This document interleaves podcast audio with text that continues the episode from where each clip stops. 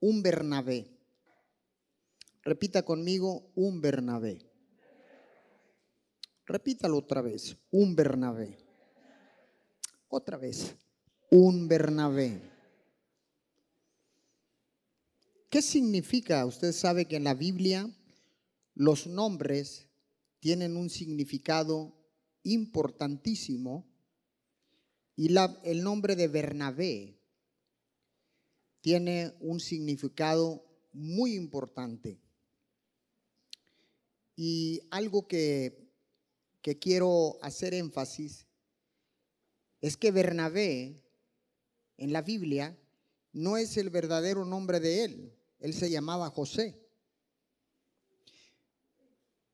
Pero le fue cambiado el nombre por los actos y los hechos que él hacía. Y la palabra o el nombre Bernabé, perdón, significa hijo de consolación o también hijo de exhortación. Entonces, él no se llamaba Bernabé, vuelvo a repetir, se llamaba José y le fue cambiado el nombre, una vez más, le fue cambiado el nombre por los actos, los hechos y todo lo que él hacía. Entonces, es común que en, el, en la palabra, en la Biblia, los nombres sean cambiados. Abraham le fue cambiado el nombre. A Sara le fue cambiado el nombre. Porque siempre hay un propósito de parte de Dios. Y Dios todo lo que, para cumplir ese propósito, Dios todo lo quiere hacer nuevo, quiere dar un nuevo comienzo. Y entonces, para que se cumpla el propósito, es que Dios permite que se cambien los nombres. Entonces, Bernabé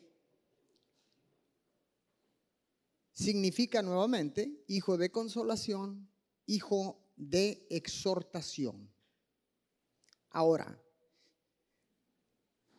si tiene un significado de consolación, se desprende la palabra que usamos como consuelo. Consuelo es un nombre eh, muy latino utilizado en nuestra preciosa Latinoamérica, consuelo.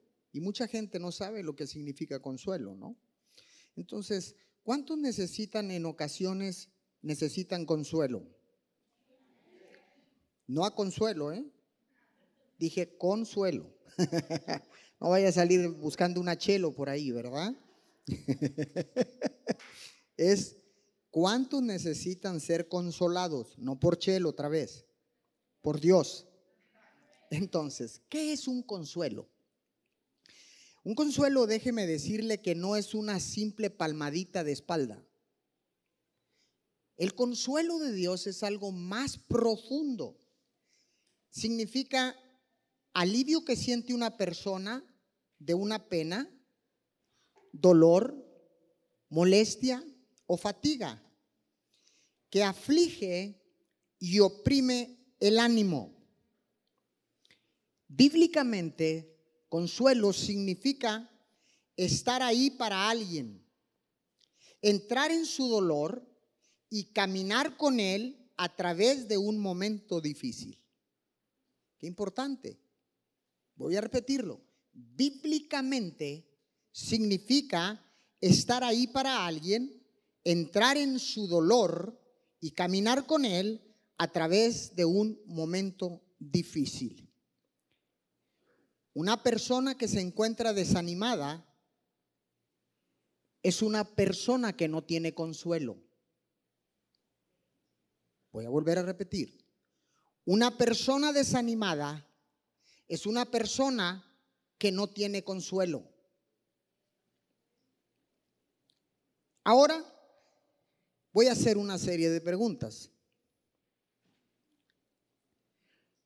¿Recuerdas algo donde Dios te haya bendecido? ¿Recuerdas algo donde Dios te haya ayudado en alguna área de tu vida? Muy bien. ¿Recuerdas eh, a alguien que Dios haya enviado para ayudarte en un momento difícil?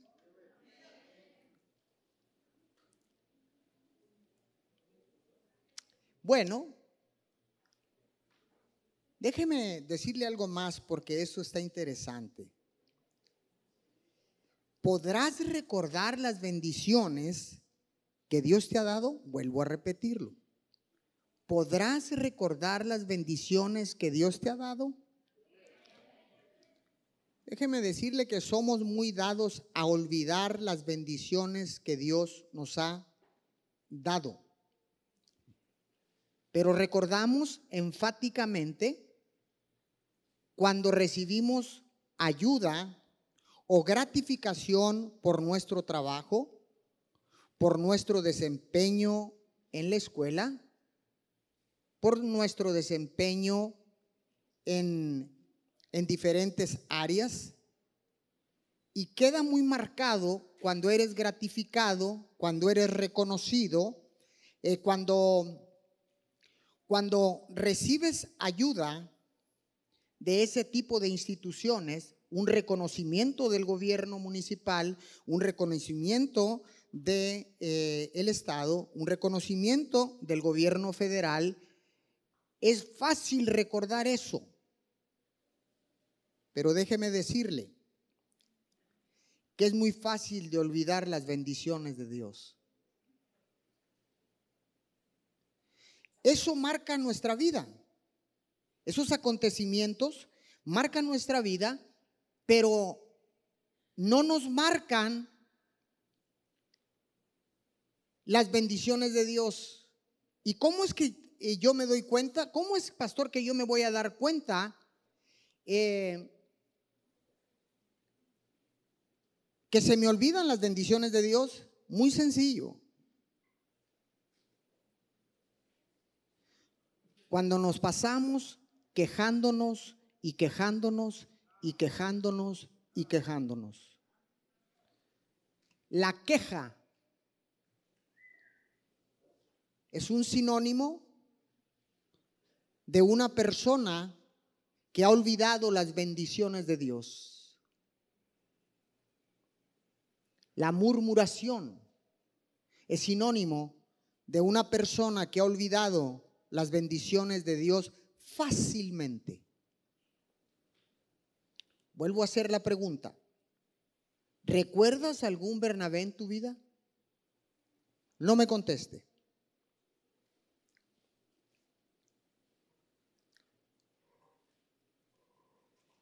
Porque tal vez lo recuerdes, tal vez lo hayas olvidado.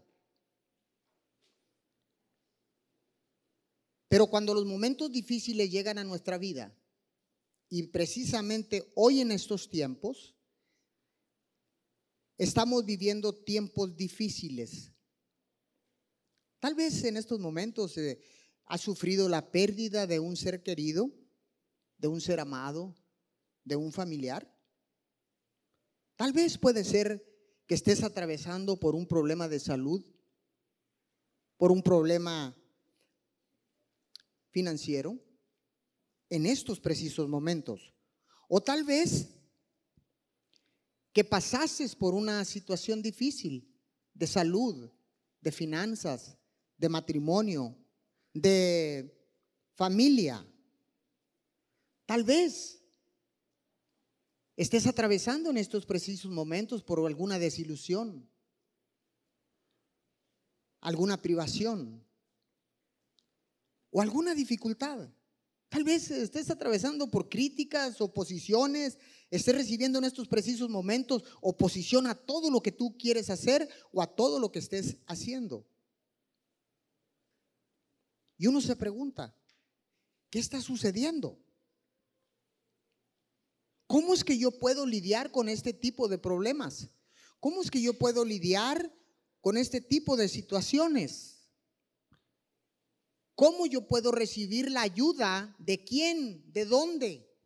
¿De dónde viene esa ayuda que va a estar conmigo en el momento difícil?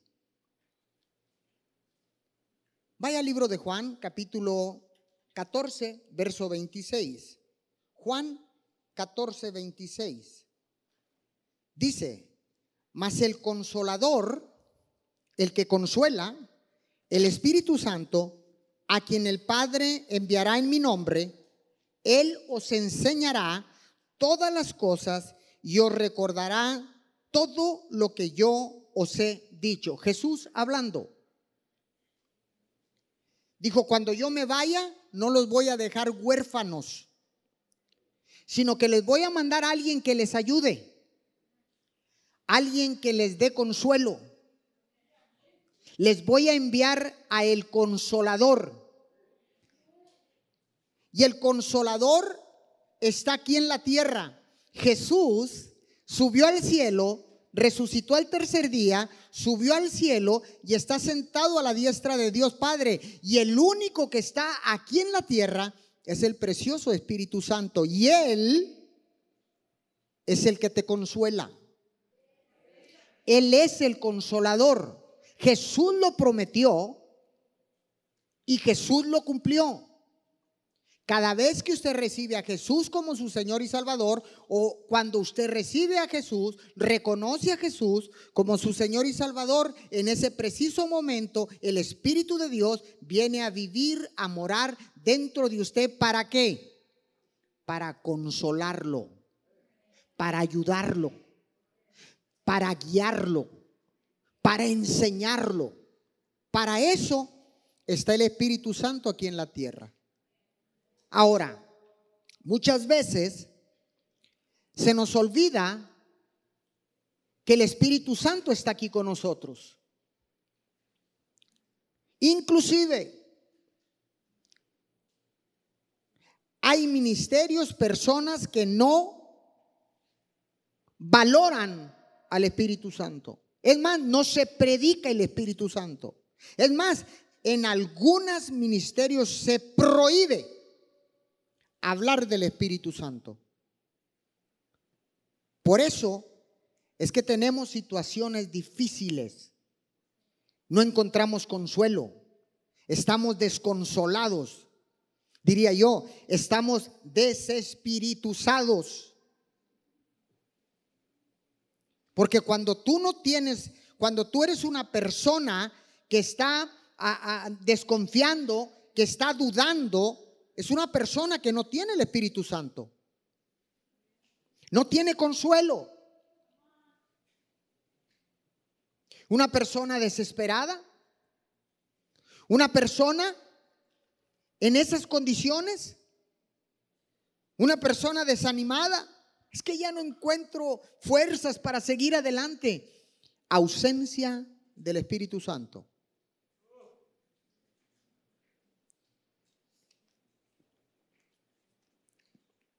Segunda de Corintios, capítulo 1, versículo 3 al 7. Bendito sea el Dios y Padre de nuestro Señor Jesucristo, Padre de misericordias y Dios de toda consolación. Subraye toda, la palabra toda. Padre de misericordias y Dios de toda consolación. Verso 4. El cual nos consuela en todas nuestras tribulaciones. ¿En cuántas? ¿En cuántas?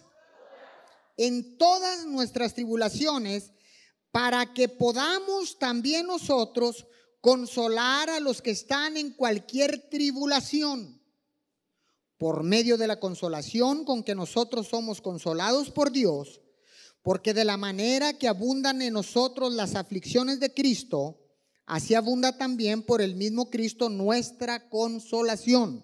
Verso 6. Pero si somos atribulados, es para vuestra consolación y salvación. O si somos consolados, es para vuestra consolación y salvación, la cual se opera en el sufrir las mismas aflicciones que nosotros también padecemos. Verso 7. Y nuestra esperanza respecto de vosotros es firme, pues sabemos que así como sois compañeros en las aflicciones, también lo sois en la consolación. Escuche bien, el apóstol Pablo empieza en el versículo 3, empieza no exaltar las aflicciones, empieza a alabar a Dios. Dice, bendito sea el Dios y Padre de nuestro Señor Jesucristo, Padre de misericordias y Dios de consolación. No está enumerando las aflicciones, sino está exaltando al Rey de Reyes y Señor de Señores. Pero ¿qué sucede en nuestras vidas? Nosotros no podemos seguir alabando los problemas recalcando los problemas, hablando solamente de los problemas, sino que usted y yo, sabiendo que el consolador vive en nuestro corazón, vive dentro de nosotros, debemos de exaltarlo a Él y empezar a exaltar las bendiciones que Dios va a traer después de la aflicción. ¿Qué dice Romanos 8:28? Que los que aman a Dios, dice, algunas cosas les ayudan a bien. Perdón, perdón. Algunas cosas les ayudan a bien. Dice que todas. Entonces, no hay ninguna situación que pase en tu vida sin que Dios lo sepa. No importa si es una situación difícil, no importa si es un problema, no importa aún la muerte, no importa si es un problema financiero, no importa si es un problema matrimonial, no importa si es un problema familiar, no importa si es un problema de drogadicción, no importa cuál tipo de problema que Dios no vaya a sacar provecho de lo que está permitiendo que pase en tu vida. Alabado sea su nombre. Usted que está conectado, yo no sé por qué, qué situación esté pasando, pero sí le puedo decir, lo que yo sí sé es que el Dios que servimos en esta casa, después de que pase esa aflicción, traerá un fruto apacible de justicia para tu vida. Algo bueno viene, algo grande se acerca. Algo bueno viene después de la aflicción. Algo bueno viene, sin duda, algo bueno viene después de la tribulación. Aleluya. Dejemos de estar mencionando y mencionando y mencionando el problema. Es que no tengo dinero, es que no tengo dinero, es que estoy atravesando por un desierto, es que no tengo dinero. ¿Hasta cuándo voy a tener dinero? ¿Hasta cuándo? Hasta que confíes en el consolador, en Dios. Cuando sueltes toda esa basura, cuando dejes de mencionar el problema y empieces a exaltar Romanos 8:28 y digas, todos a los que aman a Dios, todas las cosas les ayudan a bien. Mi problema financiero me va a ayudar a bien, me va a llevar a puerto seguro. Si estoy atravesando por un problema matrimonial, estoy seguro que Dios me va a llevar a un puerto seguro. ¿Cuántos pueden creer esto? ¿Qué situación estás atravesando? A lo mejor estás enfermo. A lo mejor estás atravesando por una situación de enfermedad, pero si sigues hablando de la enfermedad, es que estoy malo, es que me duele el corazón, es que me duele la rabadilla, es que me duele el tobillo, es que me duele la barriga, es que me duele, me duele, me duele, me duele, y dice el Espíritu Santo, yo voy a respaldar lo que tú estás diciendo. Lo que usted declara, hay un poder que se desata en la, en la declaración. Todo lo que usted declare, Dios lo respalda porque respeta su libre albedrío con el que, nos, el, que, el que lo ha creado. ¡Wow! ¡Qué situación! Yo sé que usted no, ¿verdad? Pero, pero yo creo que conoce a alguien que dice, ay, ya no aguanto más. Yo creo que esta semana, si yo no recibo más dinero, yo creo que en esta semana yo me voy a morir. Y sópatela, se va a morir.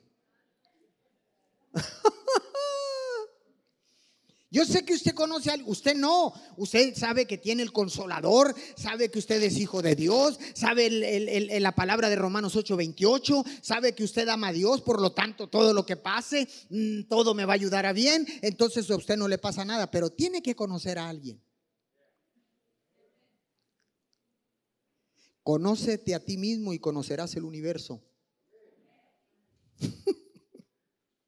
Entonces, dice, Dios de toda consolación. Dios es un Dios de toda consolación. Él no es insensible al sufrimiento. Él no es que ignore lo que tú y yo estemos pasando. En el momento de la aflicción, en el momento del problema, en el momento del sufrimiento, Dios se une con nosotros, se pone de nuestro lado y sufre junto con nosotros.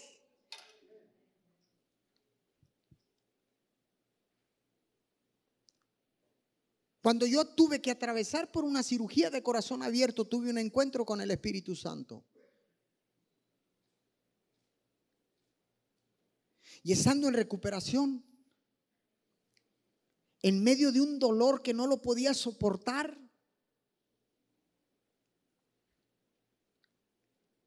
clamé al Señor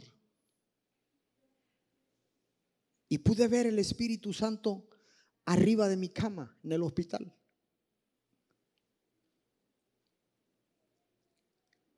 Y el Espíritu Santo lloraba junto conmigo.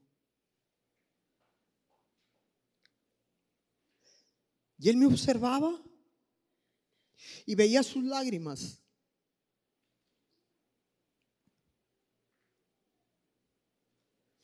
Yo dije, wow, Él está sufriendo juntamente conmigo.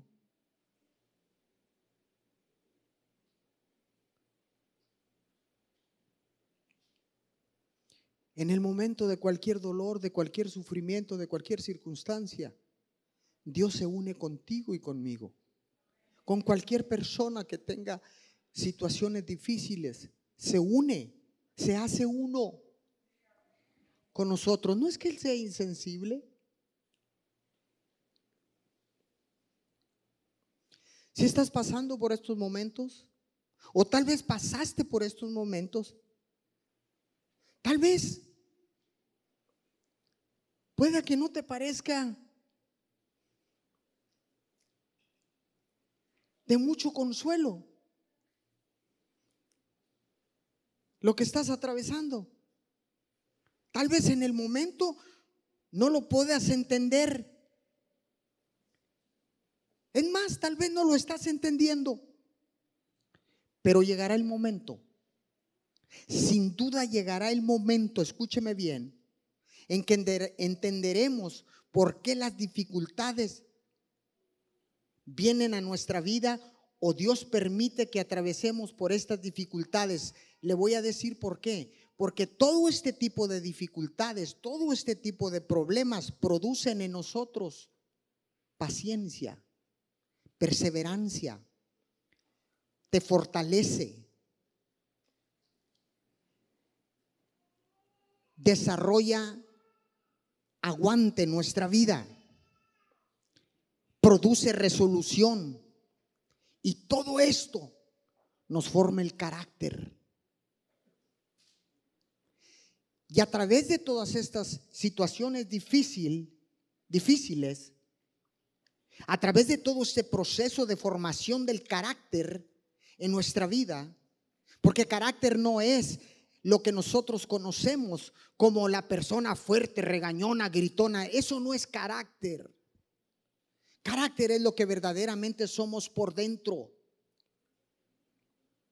Y cuando es procesado el carácter a través de todas estas situaciones difíciles, es porque está, Dios permitió, porque quiere fortalecerte, porque quiere hacerte más fuerte, quiere hacerte que sepas que va a desarrollar la paciencia. ¿Y sabe qué sucede? Una vez que el carácter ha sido transformado, nos volvemos más sensibles que nunca. La sensibilidad viene a nuestras vidas. La compasión se despierta en nuestras vidas. Cristo cuando vio al pueblo de Israel, los vio como ovejas sin pastor y dijo, wow, siento compasión por ellos. Estaba sensible a las situaciones que estaba viviendo el pueblo de Israel. Se sensibilizó tanto que, digo, que dijo, siento compasión por ellos. Y por eso instituyó pastores, pastores sensibles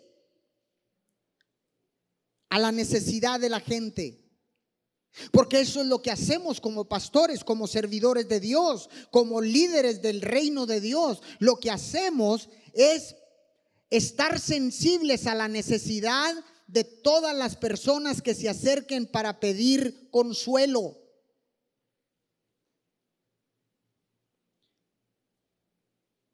Siempre lo he dicho, la función de un pastor, la función de un líder espiritual, ¿qué es y qué hace? Un pastor te toma de la mano, te conecta con el propósito y te lleva a tu destino. No importa cómo llegues. Él está sensible porque el Espíritu Santo tuvo la sensibilidad para su vida. Jesús perdonó la vida de ese líder. Y a través de, todas las dificultades y problemas como el apóstol Pablo, atravesó por tribulaciones, por, ah, eh, intentos de asesinatos, eh, naufragó dos, tres veces, fue azotado con un látigo. Y sin, sin embargo, Pablo sabía que estaba desarrollando carácter. ¿Para qué? Para volverse más sensible a la necesidad de la gente.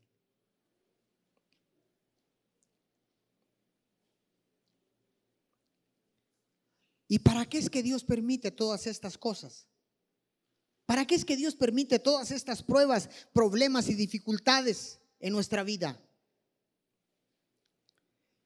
para que aprendamos a depender total y completamente de Él y no de nosotros mismos. Para eso, Dios permite todas estas situaciones, pruebas difíciles, tribulaciones, dificultades. Él lo permite para que desarrollemos ese carácter, para que seamos transformados y para que a través de esta transformación todos nos volvamos un Bernabé para los demás. Un Bernabé, un hijo de consolación. Mire lo que dice segunda de Corintios 1:4. Dice, el cual nos consuela en todas nuestras tribulaciones, para que podamos también nosotros consolar a los que están en cualquier tribulación, por medio de la consolación con que nosotros somos consolados por Dios. Ahora, después de las pruebas, después de las dificultades, somos más fuertes. Hemos desarrollado carácter. Hemos desarrollado habilidades que no teníamos. Hemos desarrollado una fortaleza impresionante que dices, estoy, estoy fortalecido y amparado contra cualquier tipo de choque o encontronazo con las circunstancias difíciles. No importa lo que venga, estoy preparado porque mi carácter, mis, mis problemas o los problemas que han venido a mi vida han desarrollado paciencia, fortaleza, consolación. ¡Wow! Y entonces nos volvemos más fuertes. Aquí es donde nosotros tenemos que entender por qué Dios permite que pasen todas estas cosas. ¿Sabe por qué? Todo tiene un propósito divino. Todo lo que sucede en tu vida y en mi vida tiene un propósito. No llegó porque llegó, ay, se le ocurrió a Dios llegar, permitir que te llegara esto. No, no, no. Dice el Señor, he puesto mis ojos en ti. Qué privilegio. He puesto mis ojos en ti. Y ahora voy a permitir que vengan situaciones porque te quiero hacer más fuerte. Quiero desarrollar la paciencia en tu vida. Quiero darte las fuerzas de un búfalo. Quiero darte la paciencia que no habías tenido. Quiero darte, oh, quiero darte un ungüento fresco. Quiero, quiero fortalecerte, empoderarte a través del Espíritu Santo. Quiero darte autoridad para que puedas vencer la adversidad, para que puedas vencer la enfermedad, para que puedas vencer cualquier tribulación, cualquier problema. ¡Ah!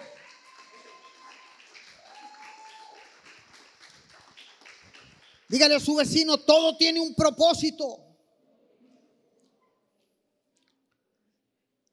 Todas aquellas personas que han atravesado o que han tenido que afrontar o enfrentar problemas, dificultades en la vida, suelen ser las personas más efectivas para consolar a los demás.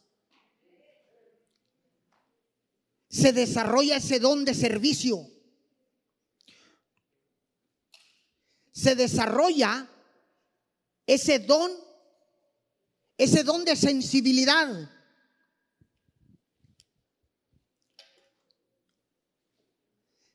Se desarrolla el carácter. Todo es transformado.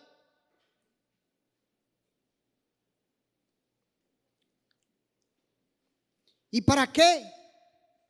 Para que una vez que has sido consolado, te vuelvas un consolador para los demás. Te vuelvas uno que puede llevar paz en medio de la tormenta. Alguien que puede llevar la bendición de Dios, a, llevar la, la, sanidad a una persona enferma. Llevar el consuelo por la pérdida de un ser querido. Llevar un consuelo, ay, ay, ay, llevar consuelo en cualquier área de la vida de las personas que Dios ponga en tu caminar. Dígale a su vecino, todo tiene un propósito. Mire lo que dice segunda de Corintios 1:7. Segunda de Corintios 1:7. Le voy a leer en la nueva versión internacional. ¿Ahí la tiene? Firme la esperanza que tenemos en cuanto a ustedes, porque sabemos que así como participan de nuestros sufrimientos, así también participan de nuestro consuelo. Escucha ahí, así como participan, la palabra participar aquí, de la cual el apóstol Pablo está hablando, viene de la palabra coinonía y la palabra coinonía es la palabra usada para describir la relación más cercana posible con Dios. ¡Wow! Dice el apóstol Pablo, porque sabemos que así como ustedes participan de nuestros sufrimientos, dice, así como pudiéramos eh, eh, parafrasear, así como ustedes están más, más, lo más cercano posible a Dios. Si estás lo más cercano posible a Dios, quiere decir que me puedes ayudar. Quiere decir que me puedes consolar. Quiere decir que me, puede, que me puedes tener paciencia. Quiere decir que me puedes animar cuando esté atravesando por una situación difícil. Esa es la palabra coinonía. Dice, ustedes participan de nuestros sufrimientos. Cuando alguien sufre, yo sufro. No soy insensible. Soy un ser humano. Soy un ser tripartito, compuesto por un alma, un espíritu y un cuerpo. Mi cuerpo se vuelve sensible a las necesidades de otros. No estoy pensando solamente en mí. Porque Dios no pensó solamente en mí, sino que entregó a su Hijo amado para que muriera en una cruz. Jesús no, pensó solamente en Él, sino que entregó su vida para que recibiéramos el perdón de pecado y la vida eterna. Y aparte prometió enviarnos al consolador. Dijo, no los voy a dejar solos, no los voy a dejar a la deriva en la tierra. Les voy a enviar al Espíritu Santo, el cual los va a consolar, los va a ayudar, los va a guiar, los va a enseñar. Ah, si le va a dar el aplauso a Dios, déselo fuerte, fuerte.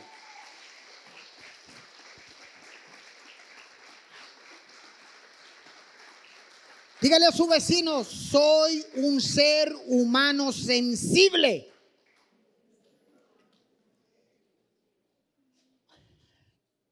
Entonces, cuando usted quiere tener coinonía, eso significa que usted eh, eh, eh, está, tiene una relación lo más cercana posible a Dios. Wow. Y en tiempos difíciles, escúcheme bien, es cuando debemos de experimentar una extraordinaria cercanía en la relación con Dios para animarnos los unos a los otros. Si no tenemos esa cercanía con Dios, si no tenemos esa revelación, ¿cómo entonces podremos consolar a los demás? ¿Cómo podremos ayudarnos los unos a los otros? ¿Sabe cómo dice en la versión de Message? En el versículo 7 dice, tus momentos malos son también mis momentos malos. Así dice en el mensaje, en la versión de Message, tus momentos malos son también mis momentos malos. Qué hermoso, ¿verdad? Son nuestros momentos malos en medio de, todo este mundo tan revolucionado, con tantos problemas, incendios por una parte, inundaciones por otra parte. En California se estaban quemando y acá en Nueva York se estaban ahogando. ¿Qué está sucediendo? ¿Cómo puedes tú consolar a alguien? Tengo un testimonio de una persona en Nueva York. Es una discípula mía le doy mentoreo uno a uno cada 15 días. Y me dice, pastor, estoy alegre porque en un momento dado, en las inundaciones de Nueva York, dice que sintió orar por las entradas de la casa, las puertas de la casa, y le dijo a su mamá, vamos a orar mamá por las entradas de la casa. Entonces vino la inundación y todos los sótanos en Nueva York de la colonia donde ella vivía fueron inundados todos, excepto el de ella. Dice, solamente mi, mi lugar, porque ahí es donde yo oro en el sótano, dice, no entró el agua. Escuche, se fue el servicio de gas natural en toda la colonia y a mí no se me fue.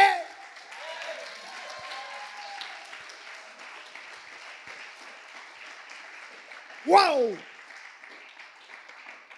Apunta este principio de vida. A través de las dificultades, nuestra vida es transformada. Nos volvemos más sensibles para ayudar a los demás. Todo tiene un propósito. ¿Está acá conmigo? Levante su mano y diga, todo tiene un propósito en mi vida. Dígalo, todo tiene un propósito en mi vida. Dios ha tomado el control no, pero usted no está acá. Dígalo, Dios ha tomado el control de mi vida. Usted que está allá en la cámara, dígalo, levante su mano. Dios ha tomado el control de mi vida. Dios tiene un propósito para mi vida. Son, estos son tiempos de volvernos o de ser un Bernabé. Un Bernabé para el mundo. ¿Para qué? Para consolar a todos aquellos que estén pasando por tribulaciones. ¿Cuánta necesidad de Bernabé hay en estos momentos? ¿Eres un Bernabé? Un amén. Déjeme decirle que cuando todo está bien, oh, es fácil convertirse en alguien que confía o que depende completamente de uno mismo. Pero cuando la cosa empieza a pintar mal,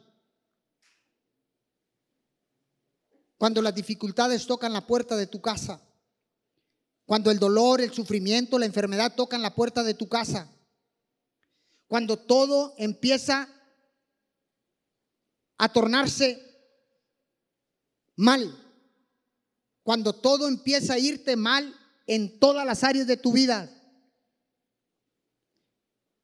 Cuando tocamos fondo y decimos, no hay poder humano que me pueda consolar, que me pueda ayudar, que me pueda sacar de esta crisis matrimonial, que me pueda sacar de esta crisis financiera, yo sé que no hay nada humano que pueda venir, pero tengo un consolador, tengo un Dios todopoderoso que puedo aprender a depender de Él. Entonces, cuando todo empieza a ponerse mal, nos vemos forzados a confiar únicamente en Dios. Y cuando confiamos únicamente en Dios, entonces es que Dios va a enviar un Bernabé a tu vida. ¿Para qué? Para consolarte, para ayudarte, para animarte, para darte fortaleza en medio de la tribulación, en medio del problema, en medio de la pérdida, en medio de la situación difícil. Hay Bernabés que van a estar listos para consolarte, pero hasta que no sepas que Dios, a través del Espíritu Santo, es el consolador en nuestra vida. ¿Alguien puede decir amén a esto? Digo, ¿me está siguiendo acá? En segunda de Corintios capítulo 1 versículo 9 dice en la nueva versión internacional, pero esto sucedió para que no confiáramos en nosotros mismos, sino en Dios Si usted confía en usted mismo, déjeme decirle que en un momento de su vida van a empezar a suceder cosas. Y entonces usted va a decir, ¿y dónde está el imperio, los millones que tenía? ¿Dónde está la cadena de tiendas que tenía? Se vinieron abajo. Hoy en esta pandemia, ¿cuántas, cuántos negocios tuvieron que cerrar? Pero ponga atención. Pero también cuántos negocios han alcanzado el éxito en este tiempo de pandemia. ¿Cuántos? Fuimos obligados a depender de Dios. No nos quedó otro camino como en el África. En el África no hay dinero, cuando alguien se enferma, ay, no, déjame ir a Simi. Ay, no, no, Simi no, porque es muy barato. Déjame ir con un doctor particular que me cobre más caro. Porque yo no soy un ciudadano de segunda. Escuché una persona que le dije, ¿a dónde fuiste? Le dije, a Simi. Y me dice, a Simi. Yo no soy de segunda. En África no hay dinero, no va a haber médicos, no hay opciones. En África o vas a Dios o vas a Dios. No te queda de otra. ¿Está acá? Entonces ahí es donde nosotros debemos de valorar, debemos de decir, yo tengo que confiar, como dice el apóstol Pablo en 2 de Corintios 1:9, para que no dependamos de nuestras propias fuerzas, sino únicamente de Dios. ¿Cuántos confían en Dios? ¿Cuántos confían de Dios de palabra? Levante su mano. ¿Cuántos confían en Dios de palabra y con hechos? ¿Cuántas veces en tu vida, tú que estás conectado, cuántas veces en tu vida has tenido que acudir, forzado tal vez, a depender únicamente de Dios? ¿Cuántas veces? Que tú sabías que era imposible resolver el problema financiero y de repente le clamaste a Dios y de repente vino una condonación y por obra de magia desapareció la deuda. y luego lo comentas, me perdonaron la deuda, me condonaron la deuda. Y el escéptico dice, ah, sí, es una coincidencia. Fue sanado de cáncer. Oh, sí. Fue una coincidencia. Es un garbanzo de a libra. Uno de mil. Se salvó. Coincidencia.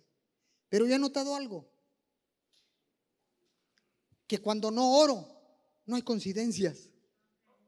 Mas sin embargo, cuando oro, suceden coincidencias. Alguien diga amén por esto. Servimos a un Dios todopoderoso.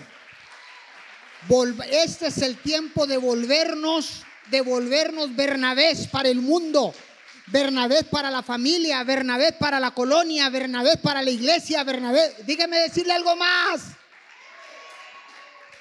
Le dije en un principio, con esto me voy. Le dije en un principio, Bernabé no era su nombre original. Se llamaba José, pero fueron sus hechos que le fue cambiado el nombre a Bernabé. Porque cuando antes de que viniera, perdón, antes de que llegara el Espíritu Santo en el Pentecostés,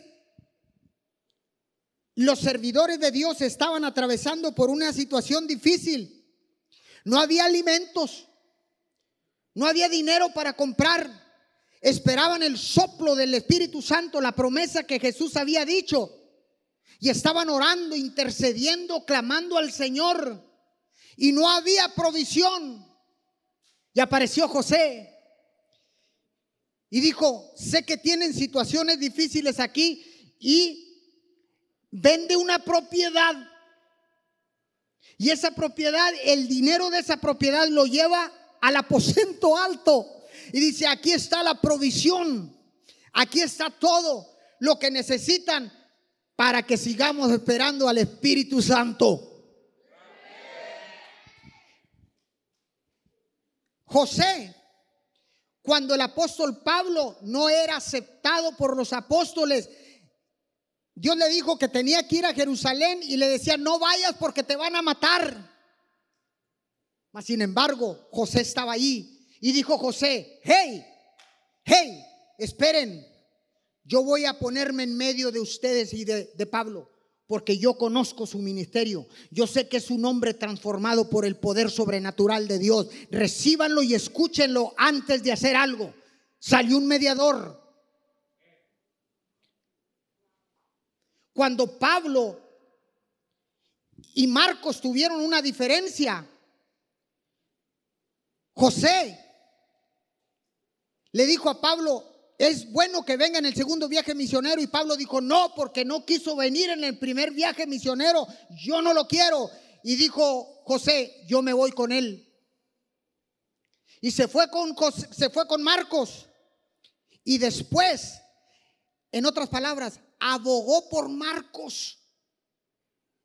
¿Sabe que también un consolador es el que, el que se pone de intermedio entre Dios y las cosas y las cosas y las personas, perdón, es como si fuera un abogado en la corte. Eso era lo que era José. Intervino y después se reunió Pablo con José y con Marcos, se restauró todo, porque gracias a un José no fue desechado Marcos. Y él estuvo ahí. Y entonces Pablo, aunque había tenido un disgusto, un desacuerdo con él, lo menciona muchas veces en las epístolas. Y entonces le fue cambiado el nombre a Bernabé, hijo de consolación, hijo de exhortación. Aleluya. Wow.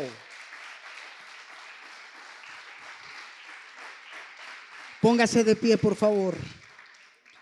Quiero que oremos.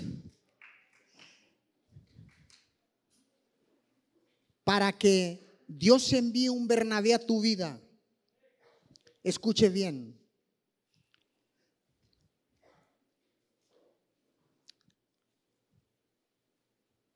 Y no tiene que ser, déjeme decirle, nosotros los que estamos en la iglesia, debemos de saber que el consolador, nuestro consolador es el Espíritu Santo. Y entonces Dios envía a Bernabé a tu vida. Pero la gente que no tiene a Jesús, tal vez han desfilado muchos Bernabés por tu vida. Este es el tiempo de recibir el consuelo, la ayuda, la guianza de un Bernabé que Dios ha mandado a tu vida. Tú que estás conectado, tal vez me vas a ver en diferido. Pero hay un Bernabé, un Bernabé disponible para tu vida. Y Dios lo va a enviar. Va a enviar un hijo de consolación para ayudarte en medio de la tribulación, del problema, de la dificultad, de tu necesidad. Estos son tiempos. Estos son tiempos de volvernos un Bernabé para, la, para el mundo. Son tiempos de creerle a Dios. Son tiempos de llevar consuelo a los que están en tribulación. Son tiempos donde Dios te quiere usar para que fortalezcas, para que ayudes, para que consueles a todas aquellas personas que están atravesando por situaciones difíciles. Estos son los tiempos de Dios. Sin duda, es el tiempo del Señor. Este es el tiempo de la iglesia.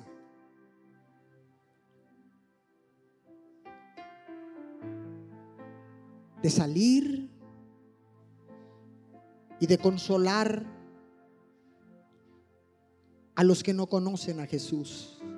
Consolar a nuestros hermanos en Cristo. Consolar a nuestros vecinos que tal vez estén atravesando por diferentes situaciones difíciles.